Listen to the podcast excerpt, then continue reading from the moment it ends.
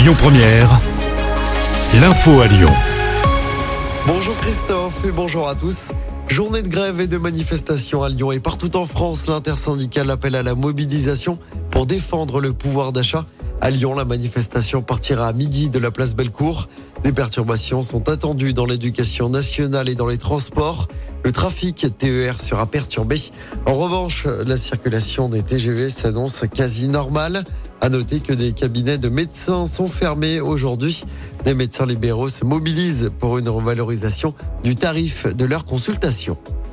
Galère en perspective ce week-end à la Pardieu et ce n'est pas à cause de la grève. Aucun TGV ne s'arrêtera à la gare à partir de demain et jusqu'à dimanche 5 h du matin. Tous seront détournés vers Perrache ou vers la gare de l'aéroport de Lyon-Saint-Exupéry. La circulation des TER sera aussi fortement perturbée en cause des travaux réalisés à la gare de la Pardieu. Emmanuel Macron qui promet de tout faire pour sauver les otages. 17 Français portés disparus dont 4 enfants. Le dernier bilan fait état de 13 Français morts en Israël. Un premier avion de rapatriement est arrivé hier soir à Paris avec près de 400 personnes à son bord. Et ce matin, la perspective d'une offensive terrestre à Gaza semble se rapprocher. L'ONU affirme avoir été informée par Israël d'un ordre d'évacuer plus d'un million d'habitants vers le sud de Gaza sous 24 heures. Les Nations Unies appellent à annuler cet ordre d'évacuation. On passe au sport avec d'abord du basket. Deuxième match d'Euroleague et deuxième défaite pour l'Asvel.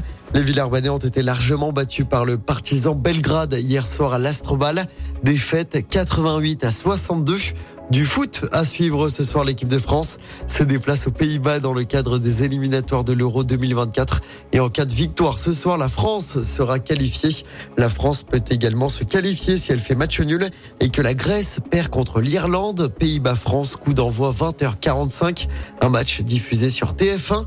Et puis Antoine Dupont sera-t-il titulaire dimanche soir face à l'Afrique du Sud en quart de finale du mondial de rugby? Réponse en fin de matinée. Le sélectionneur français Fabien Galtier doit donner la composition du 15 de France.